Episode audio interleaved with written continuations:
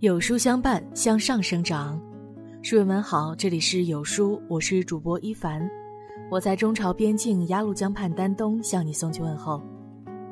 今天我们要分享的这篇文章来自桌子先生。何炅的人脉到底有多强大？一起来听。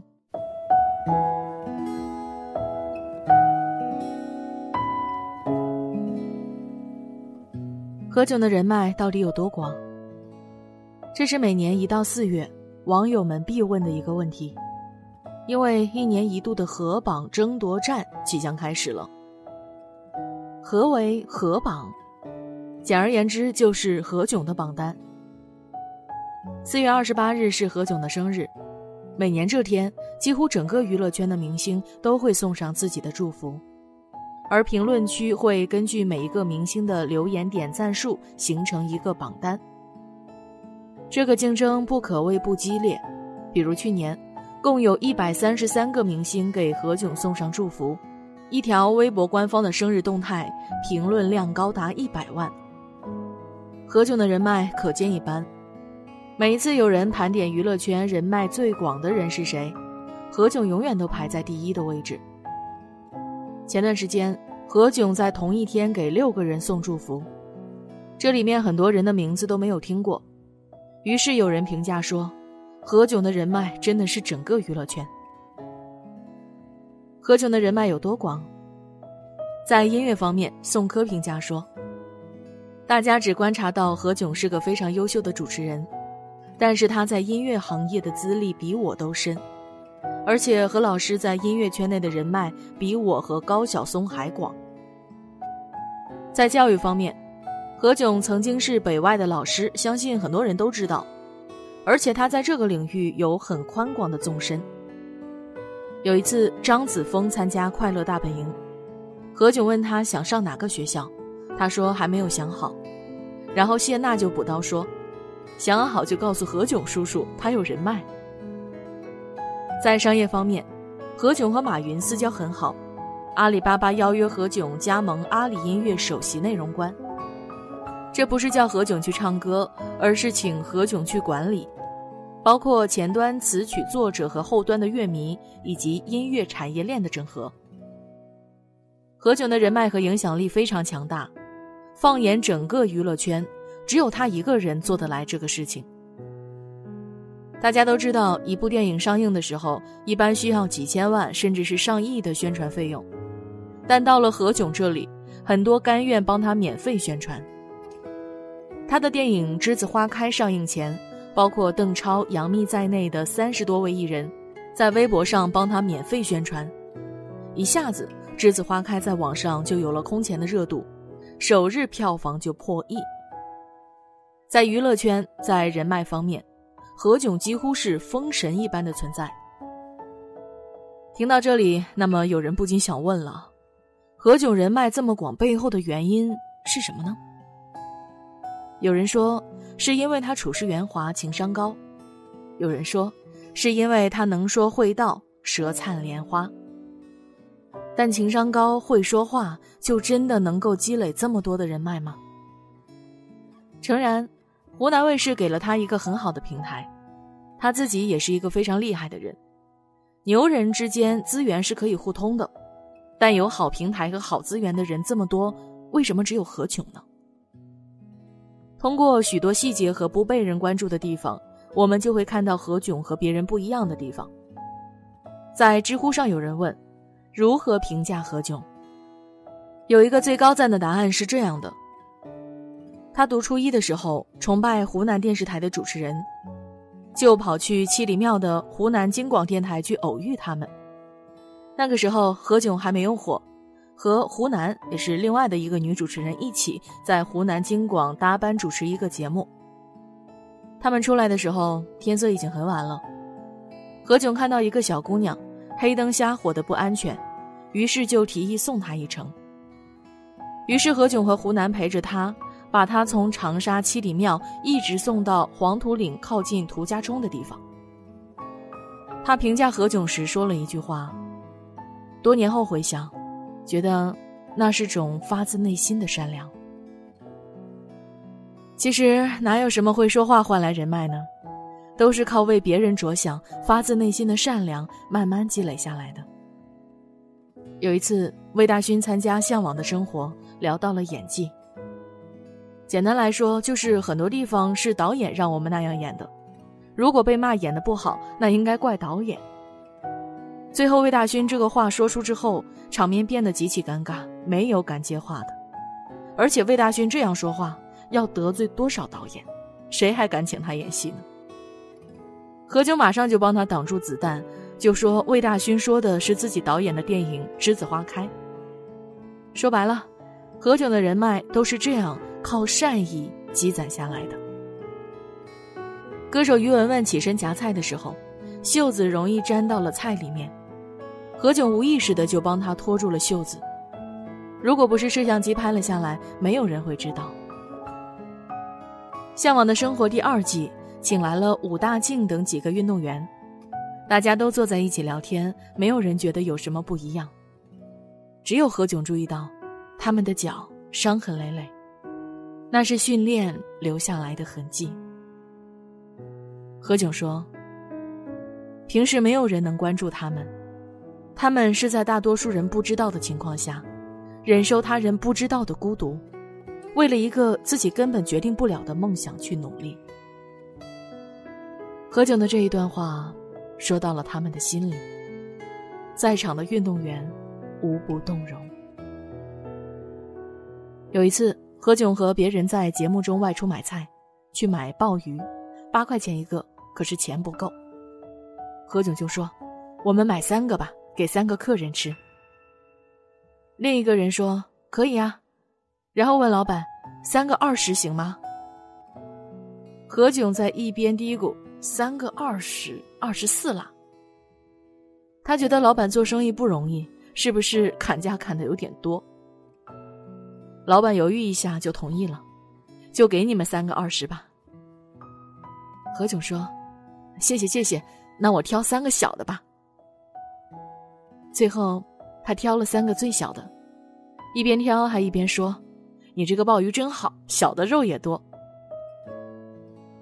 即使是一个和他毫不相干的小商贩，他也真正做到了为他设身处地的着想。对于何炅，黄磊有一段话说的特别到位：他这一辈子帮助的人太多了。太多的年轻人随便上了一个快乐大本营，或者做了一个什么节目，遇到了何老师，何老师觉得他好，就会给人家推荐。而且他没有任何的目的性，他就是善良，天性就是这样。这个人又有能力又有善意，真的太难得了。这个组合到一块儿，对社会的贡献就会很大。其实，口才和圆滑。都不是支撑一个人走得长久的关键，而真正支撑一个人走得长远的，是不动声色的善良。善意和善良，这个东西看起来真的很不起眼，而人与人相处之中，这个东西才是最被人看重的。因为现在的人都不蠢，你情商高，你左右逢源，那别人也会这样对你。而当你真正从内心出发，散发自己善意的时候，别人都能够感受得到，也同样会以这样的频率反馈给你。说白了，最高级的人脉就是这样来的。善良，是通往成功的路上一把最关键却最不起眼的钥匙。有个叫张勇的年轻人讲过这样一个职场故事。有一次，他和领导去参加一个饭局，全桌人中他是最年轻、最没地位的，于是便忙前忙后的给领导们倒酒服务。整整一个小时，他就随便吃了几口凉菜，几乎没有坐下来过。酒喝完了，他就再去外面拿酒，可是回来的时候，他惊讶的发现自己座位前多了一个碗，里面装满了饭菜。他不知道是什么情况，只好假装没看到，继续倒酒。这时，对方公司的大领导开口了：“小伙子，别忙了，看你这么长时间连口热饭都没吃，你现在的首要任务啊，是把这碗饭吃了，不然谁和我喝酒，我都不喝了。他满脸通红，说了声谢谢，赶紧坐下来吃饭。旁边的同事告诉他，这碗菜是他刚才离开时，对方公司的领导给他夹的。又过了一个小时，饭局结束了。临走时，对方公司的大领导还单独跟他说了句话：“小伙子，今天晚上你辛苦了，你很不错，我也是这么过来的，加油。”对那个领导来说，张勇不过是个小透明，但他却细心的留意他吃没吃饭，还在饭局结束后给予这个年轻人鼓励。所以啊，难怪那位领导的事业做这么大，一切顺风顺水，从这件小事就可以看得出来。因为他发自内心替每一个下层着想，而下面的人也会真心实意想要帮助他。在人之下，把自己当人；在人之上，把别人当人。成大事者，既要有振臂一呼的气魄，也要有细致入微的悲悯。能让人走得更快的是能力，但能让人走得更远的，永远是人品。前两天，马云再度坐上首富的头把交椅。如果你每天中五百万，中一辈子都赶不上他的财富。有人看到马云有这么多钱就酸了，可是我只说一个故事，你就会觉得马云这样的人活该他有钱。一九九五年，杭州电视台做了一个测验，让一些人在某段路上偷偷装作盗窃井盖的样子。看看谁会站出来见义勇为。当时已是暮色，大多数人行色匆匆，并没有太多的反应。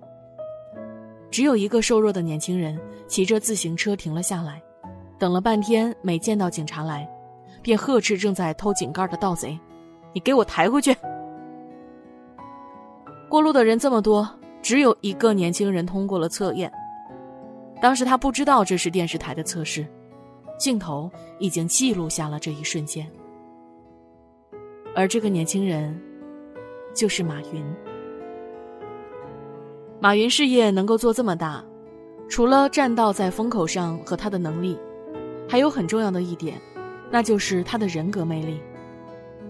他能够紧紧把那么多人才捆在一起，那么多人甘愿为他付出，靠的是骨子里面的善良和人品。是靠人格魅力把这么多人才吸引到一起的。还有日本企业家松下幸之助，他只接受过四年小学教育，但他创立了松下电器，一度成为日本收入最高的人，被誉为经营之神。在他身上，发生过一件流传甚广的小事。